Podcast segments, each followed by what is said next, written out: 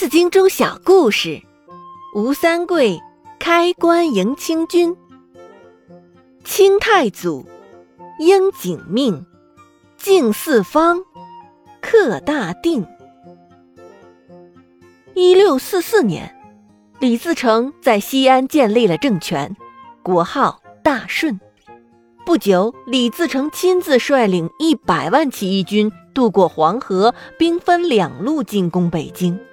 北京城外驻守的明军最精锐的三个大营全部投降，起义军猛攻北京城。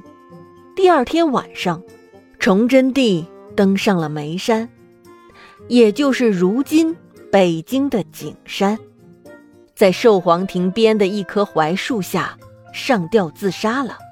统治中国两百七十七年的明王朝就此灭亡了。李自成勒令那些权贵官僚交出平时从百姓身上搜刮来的赃款，充当起义军的军饷。有个叫吴襄的大官宦也被抄了家。有人告诉李自成说，吴襄的儿子吴三桂是明朝的山海关总兵，手下还有几十万大军。如果招降了吴三桂，就可以解除大顺政权的一个威胁。吴三桂原来是明朝派到关外抗清的，驻扎在宁远一带防守。吴三桂收到吴襄的劝降信，便打算到北京去看看情况再说。后来，吴三桂听说他父亲吴襄被抓，家产被抄，顿时心生恨意。又听说他最宠爱的歌姬陈圆圆也被起义军抓走，不仅勃然大怒，立刻下令全军退回山海关。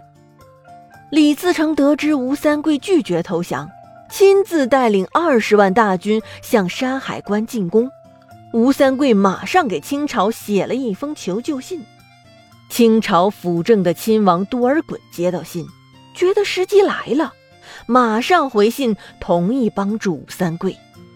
于是多尔衮和吴三桂的军队里外夹击，起义军。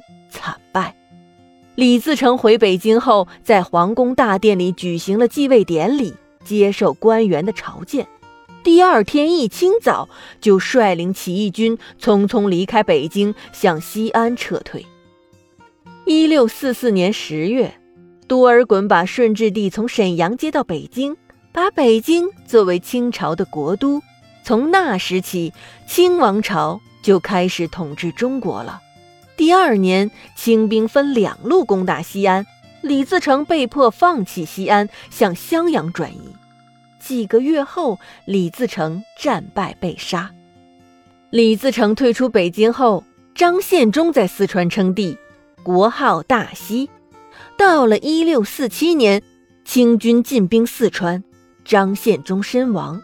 至此，明朝末年的两支主要起义军都失败了。